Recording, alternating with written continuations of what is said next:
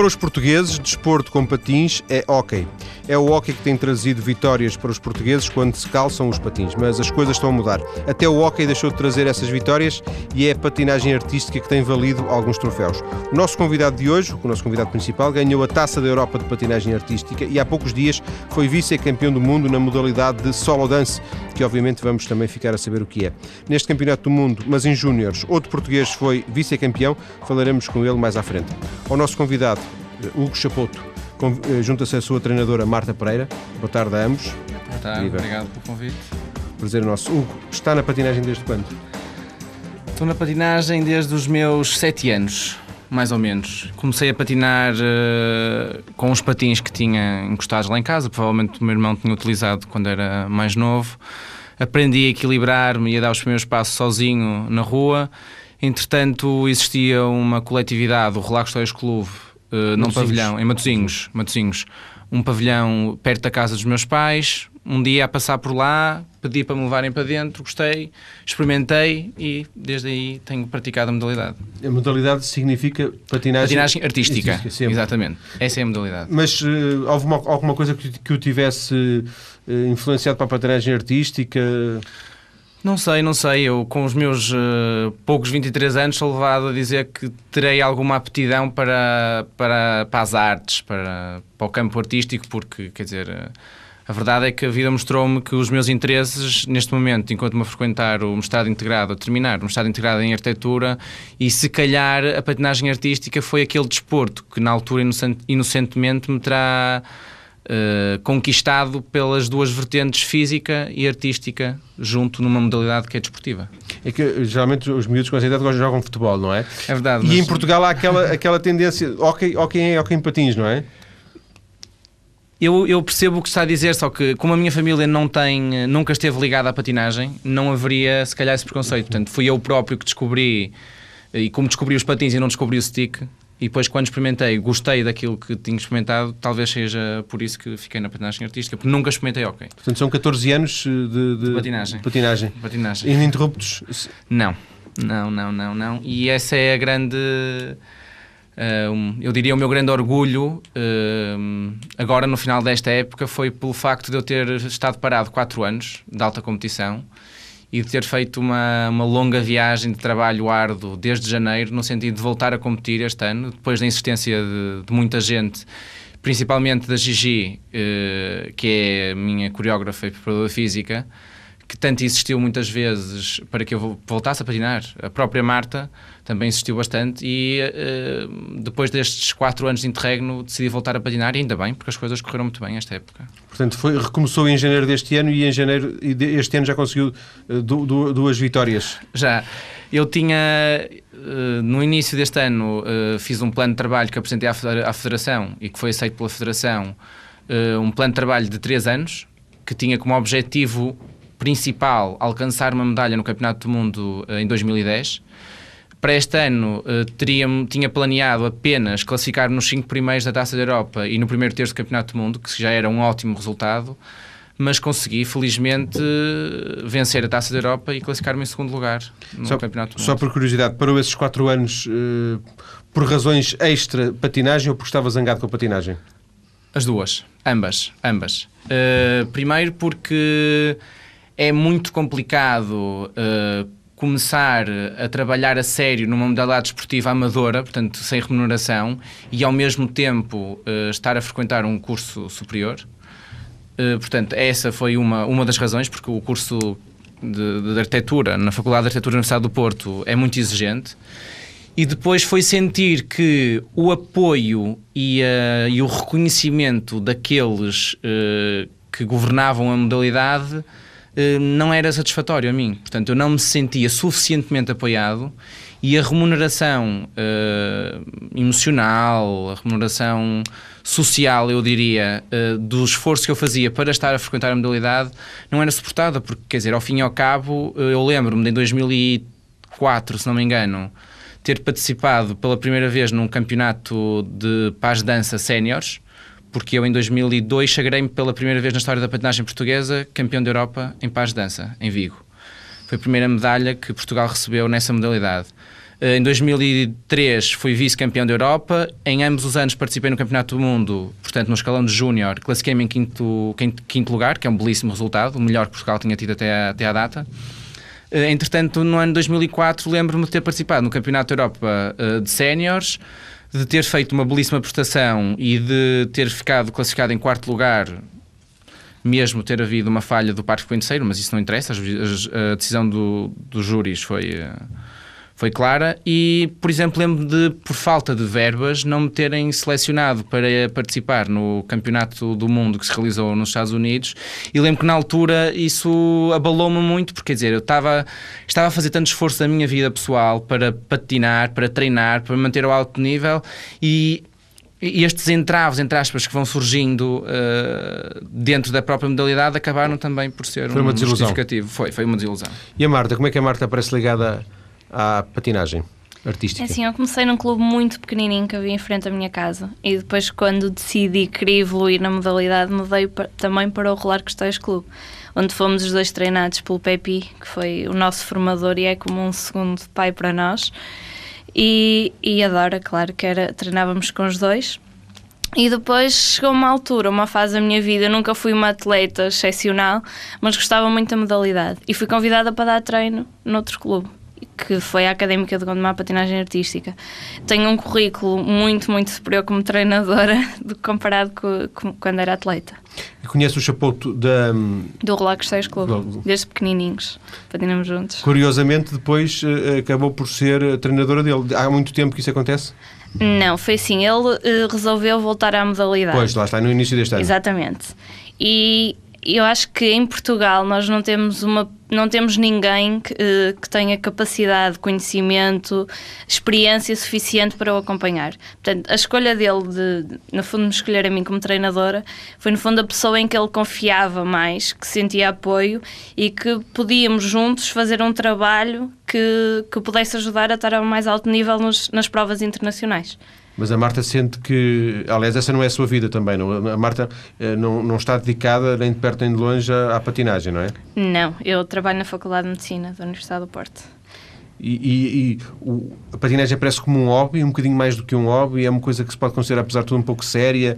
É fazer a formação para o próprio treinador, eu imagino que isso também tem responsabilidades. Uma coisa é treinar miúdos, outra coisa é treinar um campeão da Europa, não é? Sim, uh, o desafio este ano de treinar o Paulo e o Chapote foi um desafio enorme na minha vida e isso, uh, o facto de eles me terem escolhido para mim é, acho que é, é muito bom e, e foi do, de um trabalho muito grande que eu fiz, desenvolvi na Académica de Gondomar com pequenininhos, que evolui com eles. E este ano, de facto, tive que me dedicar de maneira diferente e, e o trabalho, uh, agradeço o facto de me terem dado disponibilidade para os acompanhar agora ao Mundial, mas, mas foi fantástico. Só que senti-me também no Mundial, quer dizer, acho que precisa, precisava de, de, ter muito mais tempo para os acompanhar também, e, mas acho que dentro do possível correu, correu tudo bem. Não foi pela treinadora que o Hugo não chegou a campeão do mundo? não, não, não foi, não foi pela treinadora. Não foi pela treinadora até porque uh, eu considero um, um privilegiado na modalidade portuguesa por ter, uh, por ter recebido uh, diversas ajudas neste campo técnico diversas ajudas do ponto de vista de treinadores italianos que costumam ajudar a escola portuguesa a evoluir, como a Cíncia, uh, que é uma é treinadora escolhida pela Federação para lecionar os, os estágios em Portugal. Foi uma pessoa fundamental na minha, na minha formação, uh, mas o que eu achei mais uh, maravilhoso neste ano foi o grupo de trabalho que se formou à minha volta e à volta do Paulo, com a Marta, do ponto de vista mais técnico particular de patinagem, mas essencialmente do ponto de vista de preparação física e de trabalho de coreografia que nós desenvolvemos com a Gigi em Lisboa. Eh, porque, quer dizer, ela, ela é uma pessoa eh, de outro mundo, já foi patinadora, mas não pertence, não pertence à patinagem, não está ligada à patinagem, é professora de dança Uh, e foi uma pessoa hum, especial porque disponibilizou muito a sua vida, ensinou-nos muito, pudemos enriquecer muito a própria modalidade da patinagem com a bagagem da dança que ela tinha. Portanto, nós fizemos um trabalho muito rigoroso, deslocávamos todos os dias a Lisboa, Uh, todos os dias, peço uh, todas as, as semanas, semanas, a Lisboa para trabalhar com ela, ela disponibilizou muito de si e foi, foi de, de, facto um trabalho enriquecedor porque íamos lá embaixo e trabalhávamos determinadas coisas com ela do ponto de vista físico, coreográfico, depois vinhamos cá para cima e levávamos este contraponto uh, que a Marta ajudava em muito do ponto de vista técnico, portanto eu acho que o trabalho resultou desta forma porque houve, quer dizer, foi vários contributos. Estas, exatamente. O, o, isto implica treinos diários? Bidiários. Bidiários. Bidiários. Ou seja... Nós, eh, eu do caso particular, porque como tive que voltar à, à, à, forma, forma física, fiz um plano diferente desde janeiro. Mas o normal é a partir mais ou menos do final da época nacional, que é depois do Campeonato Nacional em julho, não há férias. E a partir de julho até outubro ou novembro, neste caso com o Campeonato do Mundo, os atletas de alta competição, e eu e o Paulo particularmente, trabalhamos bidiários, no mínimo 6 horas, e com sessões de treino que vão de 2 horas a 6 horas, porque envolve preparação física, envolve treino de patins técnico, envolve um alongamento, envolve recuperação na piscina, envolve um trabalho coreográfico, envolve uma série de coisas. Portanto, era, eu lembro-me eh, de, de, entrar com o Paulo às 9 da manhã no pavilhão, de comermos de, num, num tupperware e de sairmos do pavilhão às 9 da noite. E isso implica apoios que, por exemplo, de pavilhão, de piscinas, dessa essa estrutura, isso, isso é feito pelo, pelo próprio atleta? Ou... Infelizmente, infelizmente não há os apoios que são pretendidos, não é? Porque... Eu já não estou a falar de, de dinheiros não, por ela, não, não, estou a, dizer... falar mesmo de disponibilidade, que é o básico. Sim, o básico desta modalidade, quer dizer, esta modalidade é uma modalidade de interior, portanto não se pode praticar na rua, não se pode praticar no espaço público, tem que se praticar num recinto fechado com uma determinada características, que é um piso no mínimo de 20 metros por 40, de preferência de madeira ou piso, porque os pisos sintéticos não, não, não são apropriados, e infelizmente aqui no Porto, mais do que em Lisboa, há uma dificuldade imensa em arranjar pavilhões, porque a maior parte das estruturas são estruturas uh, municipais. E as câmaras têm um. Não é as câmaras, é a política desportiva neste país não está de facto uh, direcionada para auxiliar os atletas da competição, porque é preciso um funcionário para abrir o pavilhão. Portanto, os pavilhões muitas vezes estão completamente vazios sem ninguém, e não nos é cedido a nós, quando digo nós, atletas Sim. que querem treinar, quer dizer, não querem jogar a bola para competir num campeonato. Mas, oh, isto não passaria muito pela Federação uh, vos uh, disponibilizar, encontrar essas, essas soluções? Não sei, eu, eu diria que não, porque quer dizer, a própria Federação, se começa a, a, a ter responsabilidade em arranjar o, os, as instalações esportivas para todos os atletas. De alta competição dizer, não são tantos como isso, imagino eu. Não, de altas competições não, só que a questão é que atletas trabalham de formas diferentes e nós este ano trabalhamos com um profissionalismo que eu diria que a patinagem portuguesa e a própria Federação não estava à espera, não estão habituados.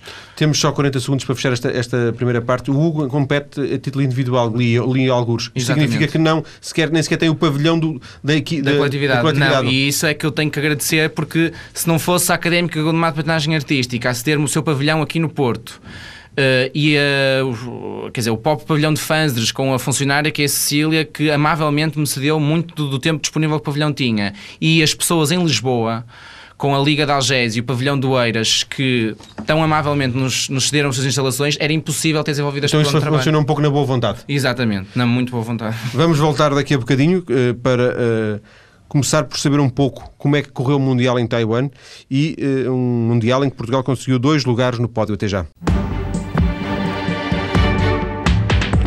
Voltamos para a segunda parte de um programa em que se fala de portugueses que chegaram ao pódio no último Campeonato Mundial de Patinagem Artística que se realizou o mês passado, eh, há poucos dias, em Taiwan. Em estúdio, o vice-campeão mundial eh, da modalidade da variante de solo dance, Hugo Chapoto, também em estúdio a treinadora do Hugo e, como vamos ver também, treinadora do outro eh, vice-campeão do mundo, Paulo Santos, daqui a pouco conversaremos com ele, Marta Pereira.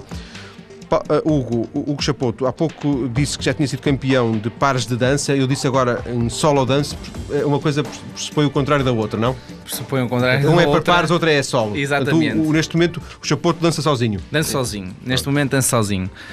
O que lhe dizia há pouco também no início da entrevista, eu tive a oportunidade de, experimentar diversas disciplinas, quase todas as disciplinas da patinagem artística, entretanto, a minha, a minha principal disciplina, no sentido em que foi a que representei Portugal mais vezes e com a qual conquistei os títulos que tanto me orgulho, nomeadamente o título de campeão da Europa pela primeira vez, no escalão de júnior, é uma modalidade de paz de dança.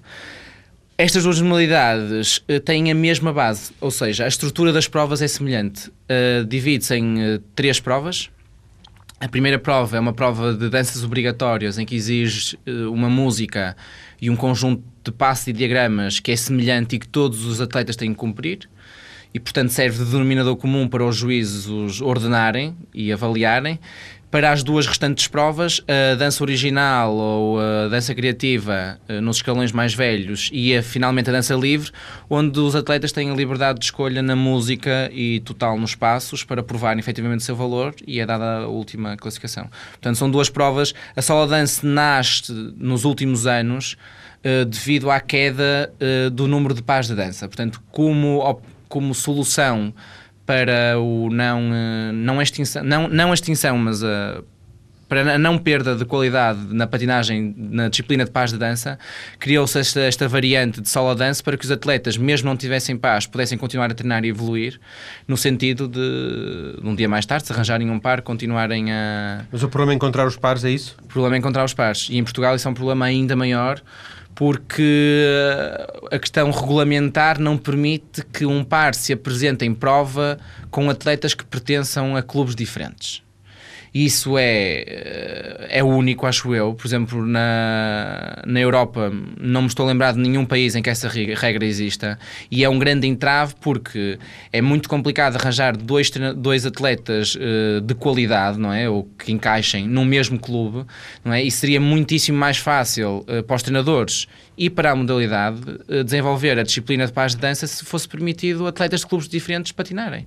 Só que questões regulamentares, porque na federação o hockey, uh, o hockey, a patinagem e, o, e, as corridas de patins partilham os mesmos estatutos, não é? Deviam haver aqui umas, umas uh, especificidades nos estatutos uh, consoante a modalidade, porque de facto a patinagem artística tem especificidades claro. distintas das outras e era importante. Já agora, Marta, o, o Hugo, disse, o Hugo Chapoto disse que existem várias variantes na, na, patinagem artística, o, dança de pares, dança a solo e... É, pares artísticos, que, que é uma parte dos pares, mas que envolve também saltos e peões.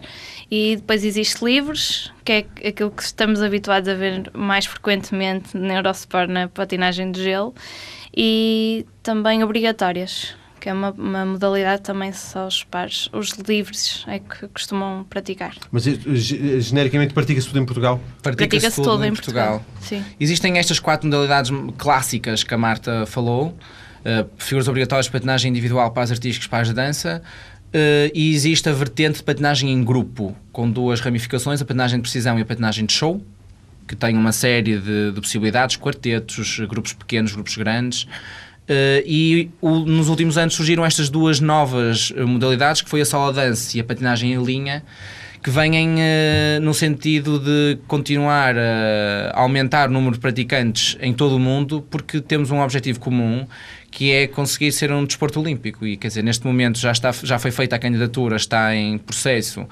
Uh, para que as modalidades uh, de patinagem sobre rodas sejam modalidades experimentadas em 2016 e, portanto, é importante que o mundo todo comece a desenvolver não só pontos específicos, como infelizmente acontece na atualidade, não é? Que existe um polo, um polo muito grande de patinagem na Europa, nomeadamente na Itália, eh, quer dizer, e as coisas têm que, os outros países têm que começar a conhecer a modalidade e daí esta diversidade nas disciplinas para que toda a gente possa um bocado ter um papel ativo. Já agora, só por curiosidade, para fecharmos esta, esta questão, eh, também, também consigo aconteceu eh, escolher o solo dance como alternativa por falta de, de pares? Ou não, não se colocou a questão dessa forma?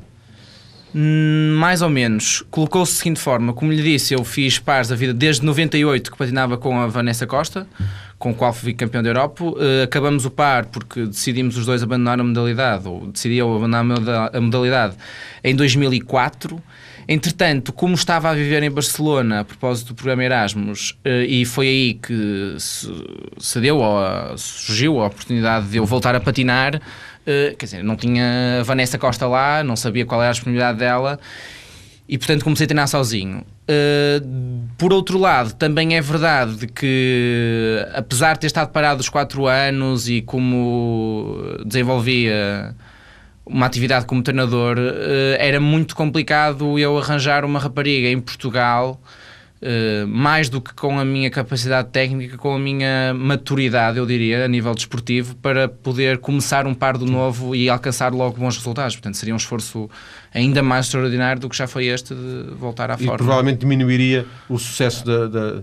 Ah, certamente, certamente, eu diria certamente. O Chapoto já foi campeão da Europa nessa altura, nessa fase, nessa fase quase inicial, depois interrompeu e este ano ganhou uma taça da Europa, é assim que se chama? Sim, é assim que se chama. É, é, isto, taça da Europa significa campeonato? Não. Não, mas a, a, disciplina de solo dance ainda não foi incorporada no campeonato da Europa da modalidade. Uh, portanto, está na Taça, a Taça da Europa é uma competição que existe como complemento ao Campeonato da Europa. Pronto, só que como há dois anos a disciplina solo dance foi incorporada no, no Campeonato do Mundo, como disciplina do Campeonato do Mundo, eh, já está a ser programado, espero que isso aconteça este ano, a introdução de solo dance no Campeonato da Europa, Europa, porque já é estranho haver um campeão do mundo, por exemplo, este ano, o Daniel Morandini de Itália é campeão do mundo, eh, mas, por exemplo, não é campeão da Europa porque não existe o título. Não existe campeão da Europa. E um, ehm, quando chegou a Taiwan para, para competir, uh, de alguma forma sentia-se favorito? Não, certamente não me sentia favorito. Certamente não me sentia favorito. Primeiro é muito estranho, como a Marta referiu há bocado, uh, eu ir sozinho, como atleta, portanto não ia mais nenhum atleta, a comitiva era eu, como atleta. Da federação foi uma pessoa, uh, Edith Reis, que, que, assim, que acumulava o cargo de delegado e de selecionador nacional. Depois, na minha responsabilidade, quer dizer, eu com, com os meus custos foi a, a Marta acompanhar-me como treinadora, por indisponibilidade também da Gigi, eh, e depois foi uma pessoa querida, a Laura Branco, acompanhar-me com toda a sua vontade como fã. Portanto, éramos quatro pessoas e quando olhava para o lado, tinha a equipa italiana que tinha três atletas em cada modalidade, o que dá 6, 12, mais de 20 atletas. Com uh, só da federação haveriam de ser para aí 10 treinadores não é? Portanto, já está a ver o número é outra coisa. Mas os, os italianos, o, o, o Chapoto conhecia, não conhecia porventura os norte-americanos e outros países? Conhecia por vídeo, conhecia por vídeo. Eu acho que quando o campeonato começou, uh, notou-se uma, uma polarização nos dois atletas italianos, em mim e no americano. Portanto, eram os quatro grandes favoritos às medalhas. Uh, entretanto, foi uma grande surpresa minha, uh, porque foi o meu primeiro campeonato do mundo em séniores, sentir-me apesar de sozinho, como português, sentir um apoio gigantesco por parte de vários patinadores, vários treinadores e do próprio público durante os treinos. E aí Era é que as coisas. Patinho, patinho feio. Não, não, não. Acharam piada porque ser o do país pequeno. Não sei se foi pelo país pequeno, eu acho que as pessoas ficaram encantadas de ver um patinador português a patinar daquela forma. Que não conheciam, que não treinava com nenhum treinador conhecido mundialmente, a chegar lá e estar a um nível realmente que se batia com qualquer outro atleta. Eu acho que foi isso, foi o valorizarem um trabalho que, que eles não estavam a contar que ele chegasse na, naquelas condições e de facto eu acho que ficava toda a gente parada a olhar para ele e dizer de onde é que ele veio, como é que ele conseguiu fazer este trabalho e como é que ele se consegue apresentar a este nível. Mas a Marta, confesse-nos, eh, quando iam, quando iam para Taiwan, no seu íntimo, admitia que ele pudesse chegar ao pódio ou, ou achava isso extremamente difícil? Ele, a partir do momento em que ganhou a taça da Europa, acho que tudo era possível. Uh, os dois atletas que foram ao Mundial não foram os que competiram na taça da Europa. Os, dois, os dois Itália... italianos, os dois não, italianos, não é? Porque a Itália, como tem. Deixa-me só fazer este, este, este, este, este ponto. Parece-me que, por aquilo que percebo, a Itália é a grande potência mundial, é, não é? Sim. Pronto, é, é grande potência. Ganhou neste último campeonato do mundo, que se realizou em Kaohsiung, em Taiwan todos os títulos uh, das modalidades clássicas, a não ser figuras obrigatórias, foram ganhos por Itália. Italianos. Aliás, houve pódios em que era primeiro Itália, segundo Itália e terceiro Itália. Marta, continua, desculpe. E, não. portanto, os atletas que competiram na Taça do Mundo não tinham sido aqueles não, que tinham Itália, perdido Itália tem, um, tem tantos atletas e tão bons atletas que se dá ao luxo de levar os dois melhores do país diretamente para o Campeonato do Mundo, não vão à Taça da Europa, e os que vão à Taça da Europa é o terceiro e quarto. Portanto, os atletas que ele competiu na, na Taça da Europa não eram os melhores, os melhores foram diretamente para o Mundial. Eles estavam guardados. Estavam. Não, não, ou seja, fizeram um trabalho já diferente do dele, que ele teve que estar num pico de forma para a Taça da Europa e depois atingir novamente um pico de forma um mês depois. Portanto, é um trabalho já, já de si complicado. E eles, ou seja, nós não sabíamos como é que eles estavam. Nós tínhamos visto por vídeo o campeonato, o campeonato Nacional de Itália, mas obviamente que eles iam desenvolver um trabalho para o Campeonato do Mundo e que nós não conseguíamos acompanhar. E depois não sabíamos o que é que estávamos à espera dos americanos, porque tínhamos visto um vídeo ou outro, mas obviamente já eram vídeos de há dois anos atrás. Mas quando, principalmente quando chegamos lá, achamos que, que era possível. Nesses, nesses objetivos que, que, escreveu para a Federação, eh, incluía-se ficar no, no, no, primeiro terço? Primeiro é? terço. Primeiro terço. Ficar Seria nos que... três primeiros na Taça da Europa e ficar no primeiro terço do Campeonato Significaria os dez, ficar nos 10 primeiros? Ficar nos 5 primeiros. 5 primeiros. Cinco primeiros. Bem, de qualquer forma, já havia aí qualquer coisa uh, de, de, ambição, não é? Não, havia, havia, havia de ambição porque, quer dizer, apostou-se num trabalho sério. Eu, quer dizer, o ano passado, quando acompanhei o Paulo ao Campeonato do Mundo como treinador dele, uh, fiquei, entre aspas, uh, dentro do contexto uh, da patinagem a nível mundial, porque já não ia um campeonato do mundo né, desde o ano passado, há quatro anos, portanto, desde, desde que tinha desistido. Fiquei dentro do contexto da patinagem mundial e, portanto, achei que, trabalhando, conseguindo reunir as condições, era possível mostrar à, à comunidade internacional que em, que em Portugal existe patinagem de qualidade, existe pessoas que trabalham a sério e existe pessoas com muito valor, com tanto valor quanto tentar eh, ficar num pódio a nível mundial, que é uma coisa fantástica, não é? Está entre os 5 melhores do mundo, uh, é um feito muito, muito, muito, muito Ficar entre os três ainda é mais. Ficar entre os três ainda é mais. É esta emissão do Mais Cedo ou Mais Tarde, em que estamos a falar de patinagem artística, junta-se agora a responsável na Federação de Patinagem pela patinagem artística, precisamente. Boa tarde, doutora Elizabeth Claro. Boa tarde. Viva. Qual é a realidade? Nós temos, aqui, temos, temos estado a falar aqui com um vice-campeão do mundo, daqui a pouco vamos eh, ter outro ao telefone, o, do, do Júnior, dos Júniores. Qual é a realidade da, da, patinagem artística em Portugal? Ora bem, a nossa realidade hum, em que termos? A quantidade de atletas. Sim, se, se estes, dois, estes dois títulos, por exemplo, Sim. representam simbolicamente a, a, a realidade do, da patinagem artística ou se são exceções? Uh, ora bem, eh, são uh, exceções. Uh, embora nós tenhamos, uh, há uns tempos, há uns anos a esta parte, temos um trabalho muito grande feito em, em solo dance, que é a disciplina que estamos a falar. Sim. Falando especificamente do Chapoto, do Hugo Chapoto, é um atleta que é muito trabalhador e o segredo dele é esse um, tem uma capacidade de trabalho enorme, de querer, uh, que é, é uma virtude.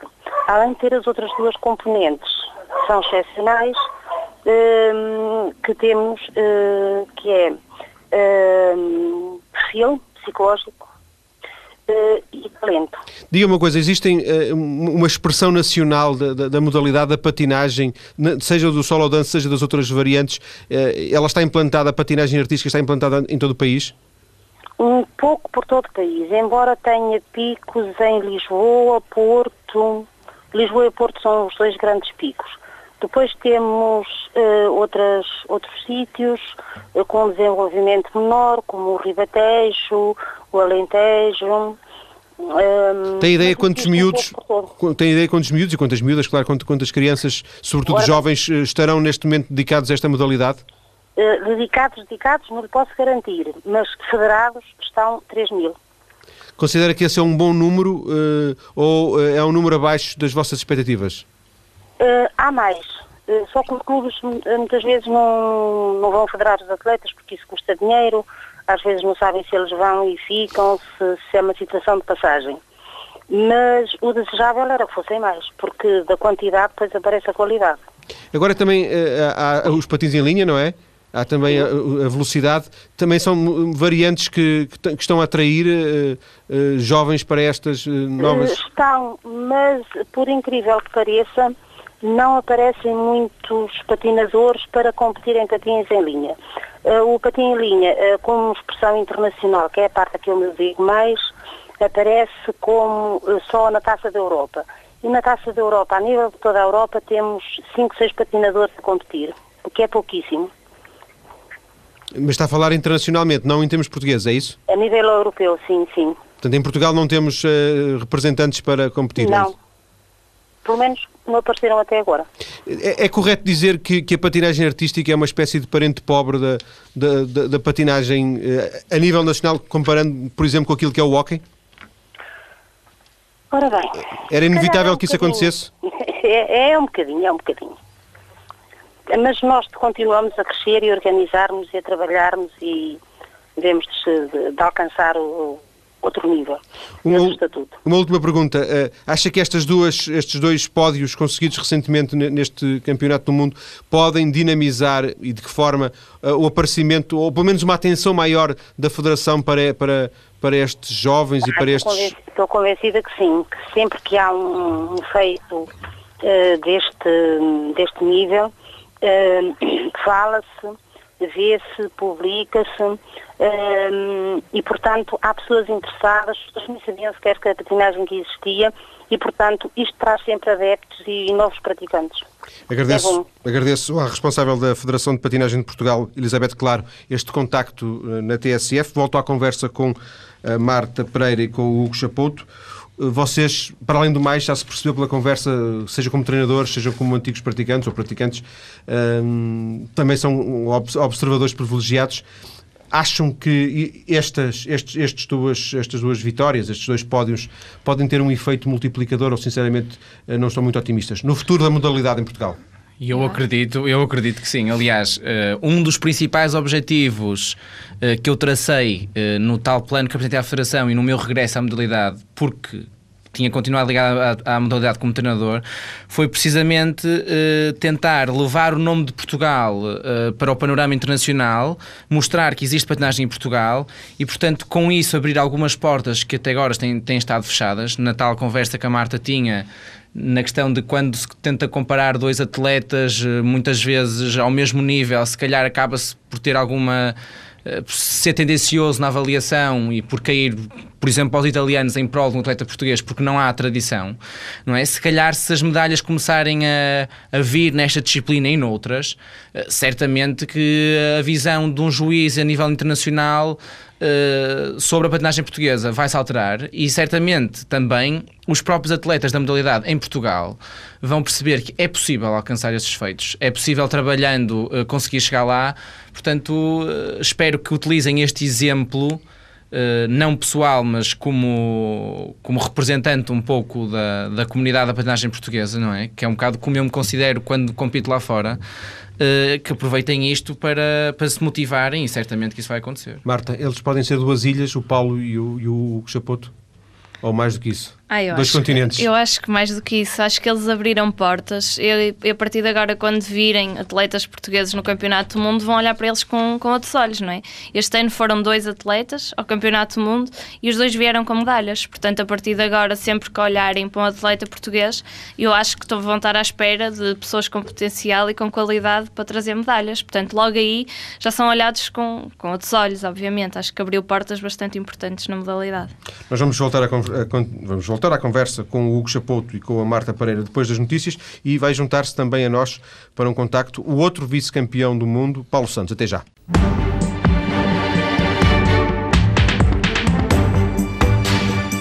Em estúdio, o vice-campeão mundial de patinagem artística, Hugo Chapoto, em estúdio também a sua treinadora Marta Pereira. Ao longo desta conversa já conhecemos um pouco do percurso do Hugo, já falámos da sua prestação no Campeonato do Mundo em Taiwan e até já ouvimos dizer que a patinagem artística eh, não tem a força que eventualmente este, eh, esta medalha significa ou esta medalha quer representar, tal como também uma outra medalha que Portugal conseguiu neste Mundial eh, de Taiwan com Paulo Santos, um jovem vice-campeão do mundo em júniores com quem vamos conversar daqui a pouco. Para já, volto à conversa com o Hugo Chapoto, também com a Marta Pereira. Por onde é que passam, Hugo Chapoto, os seus próximos projetos? Os próximos projetos? É ser campeão do mundo. Ele esse é o meu Depois sonho. Depois de ser vice-campeão, esse é o meu sonho. Até é o meu eu. sonho. é engraçado, é um sonho que partilho com um companheiro eterno da modalidade, o Manel Magalhães, que esse sim, desde pequenino, tinha o sonho de ser campeão do mundo. Eu nunca sonhei tão alto, verdade seja dita. Mas ele nunca ficou perto? Uh, ele foi medalhado terceiro lugar, se não me engano, no Campeonato do Mundo. Uh, agora abandonou a modalidade, infelizmente, mas pronto, isso aí é a decisão de cada um. Eu também abandonei e as pessoas diriam infelizmente.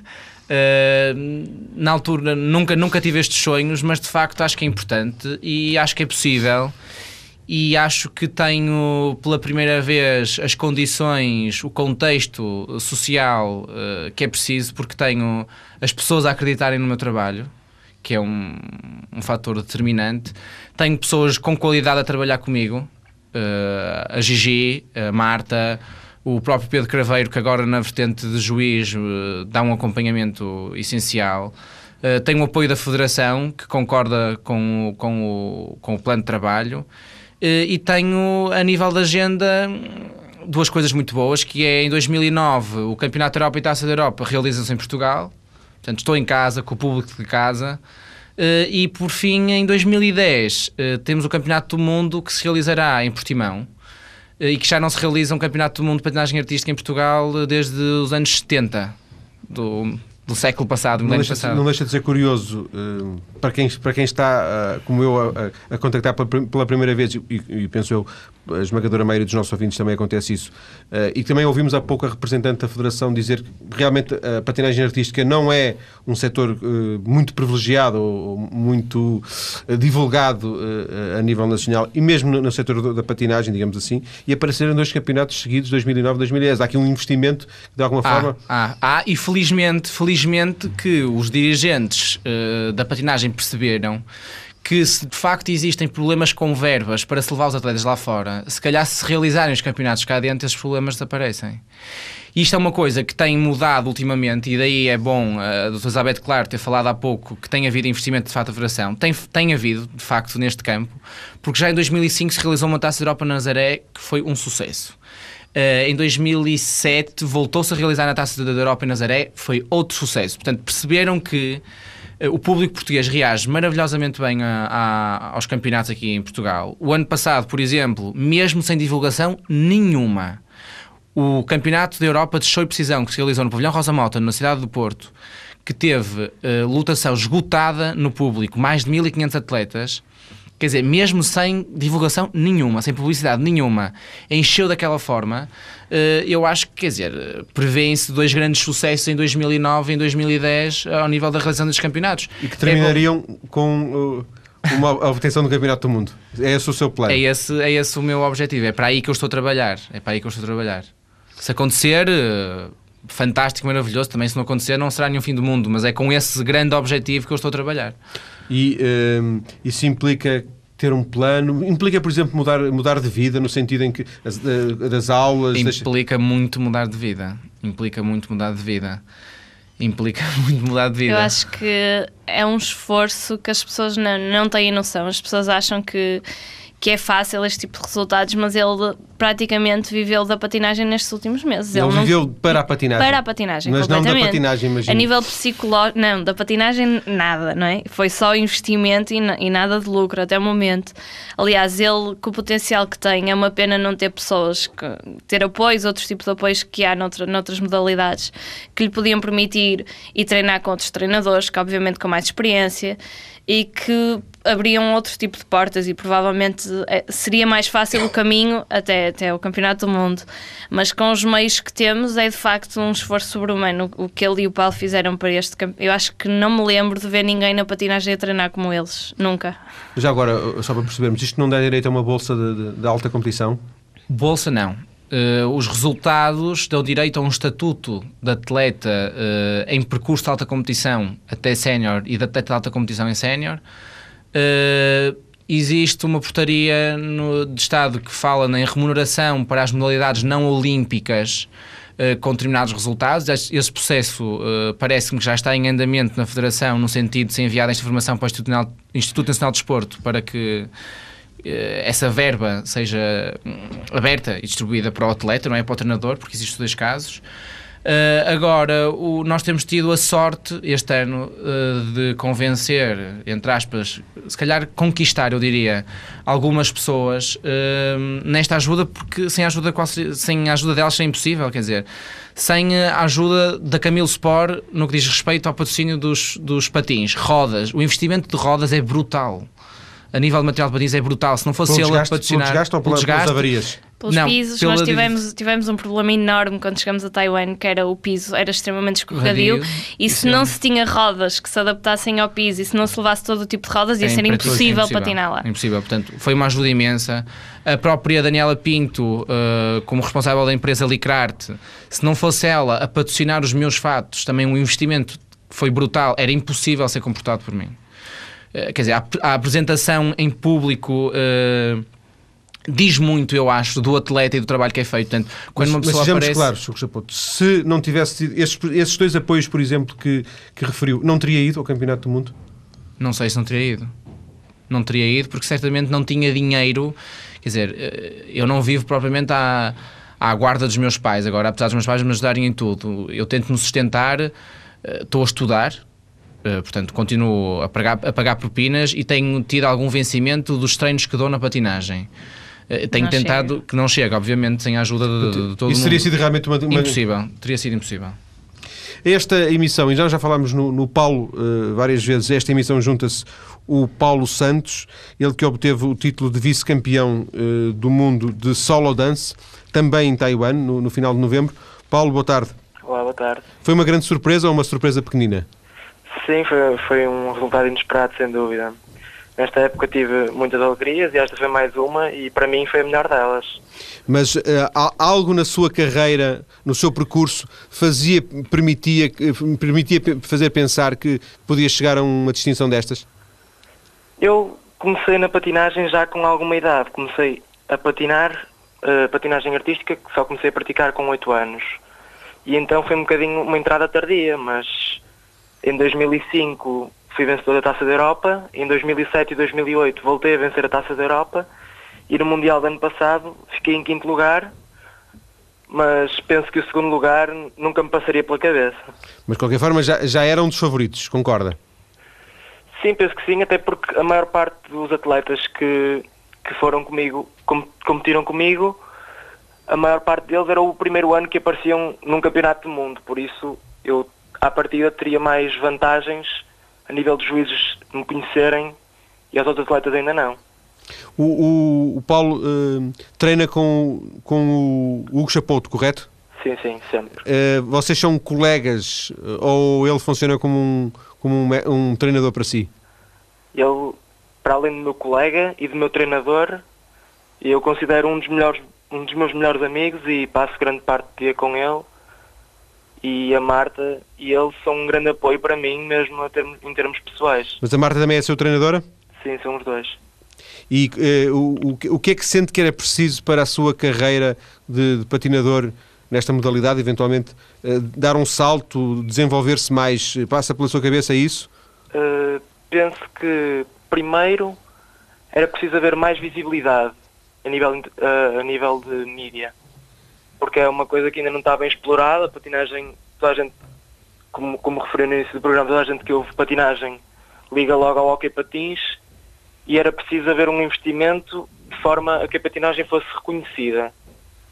E depois era preciso também uma maior disponibilidade, como o Chapoto já falou há pouco, de, por exemplo, o, o caso dos rings é um é um, um entrave enorme para os nossos treinos, não termos a disponibilidade que precisaríamos para treinar e que depois implica muito mais dificuldades na nossa preparação. E no, seu caso, o, Paulo está ligado a um clube, não é? De Gondomar. Sim, patino no, no, no Académica de Gondomar Patinagem Artística. E eles eh, dão-lhe dão-lhe o apoio?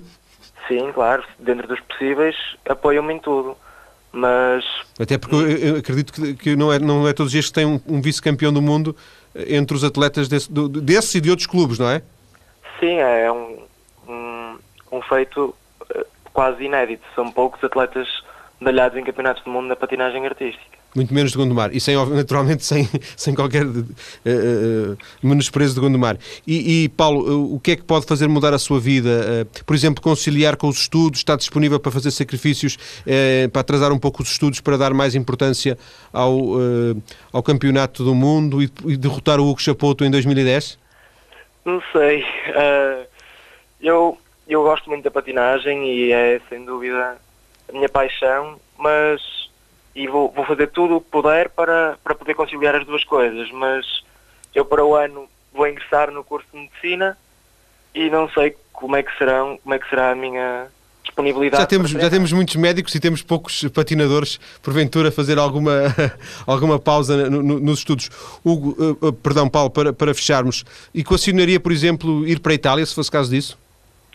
Se eu tiver condições para isso, penso que sim. Penso que poderia ir. Agradeço ao Paulo Santos este contacto também no, no Mais Cedo ou Mais Tarde.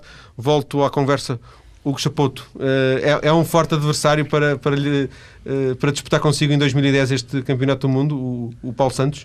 É, com certeza que sim, com certeza que sim. Sem paternalismo, Até- diga-se. não, não, sem paternalismo, sem paternalismo. Não, o Paulo tem, tem muitas qualidades, tem hum, um, grande, um grande espírito de sacrifício que, é, que não é muito comum nos atletas.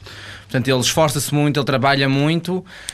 Agora, tem, tem que trabalhar ainda mais, porque, quer dizer, até agora ele andou junto de um, de um grupo de atletas mais ou menos da, da sua idade, um ano mais velho, um ano mais novo, porque os escalões normalmente andam dois em dois anos. e 18 agora, anos, 17, 18 anos. Exatamente, andou sempre, portanto, 2005, 2006, 2007, andou sempre dentro do mesmo grupo e agora vai saltar para um universo que é um universo distinto. É um universo onde está toda a gente. Estão atletas dos 18 pode-se bem aos 18 30. aos 30 pois. Portanto, pessoas com mais experiência, com uma quantidade enormérrima de campeonatos em cima.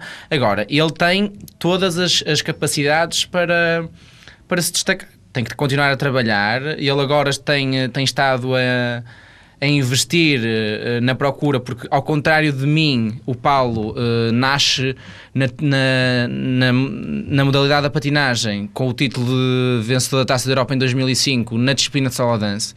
Portanto, eh, ele nunca passou por muitas disciplinas, inclusive ele é de paz de dança, e ele, segundo, segundo Precisa- temos trabalhado, tem, outras- tem manifestado, não, não, ele próprio tem manifestado algum interesse em experimentar outras modalidades, porque sempre teve curiosidade em perceber como é que funcionavam os pás de dança.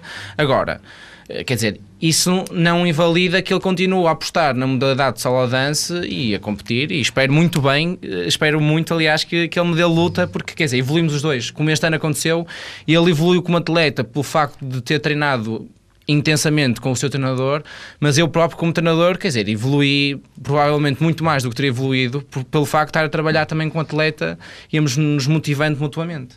E vai ser, vai ser um, um, um pouco eh, difícil depois de gerir essas emoções em 2010. Ah, o, entre entre, verá, entre o mestre e o discípulo. 2016, eh, Jogos Olímpicos, eh, será Vamos mais ver. para o Paulo do que para o Hugo Chapoto? Não sei, não sei. Quer dizer, eu acho que está no coração de todos os atletas participarem nos Jogos Olímpicos, não é? E eu estabeleci um plano de trabalho até 2010. Agora vamos ver o futuro da modalidade e, quer dizer, eu, eu eh, estaria disponível psicologicamente, fisicamente logo se verá, eh, para participar numa empreitada de 2016 Jogos Olímpicos. Isto vindo de um entretanto arquiteto, fica mesmo, fica mesmo a matar. Agradeço à Marta Pereira, agradeço Obrigada. também ao Hugo Chapoto terem vindo à TSF para uma conversa sobre eh, esta modalidade, no fundo, foi também um pouco disso que falámos. Falámos sobre eles, eh, ficamos a conhecer dois vice-campeões eh, mundiais, um campeonato do mundo que se, que se realizou no final do mês passado em Taiwan. E eh, ficamos a saber que um deles é campeão de séniores, outro é campeão de júniores, e eh, por isso tivemos aqui o Paulo, o Paulo ao telefone, mas tivemos em estúdio quer a Marta Pereira, treinadora, quer o Hugo Chapoto. Muito obrigado e boa tarde.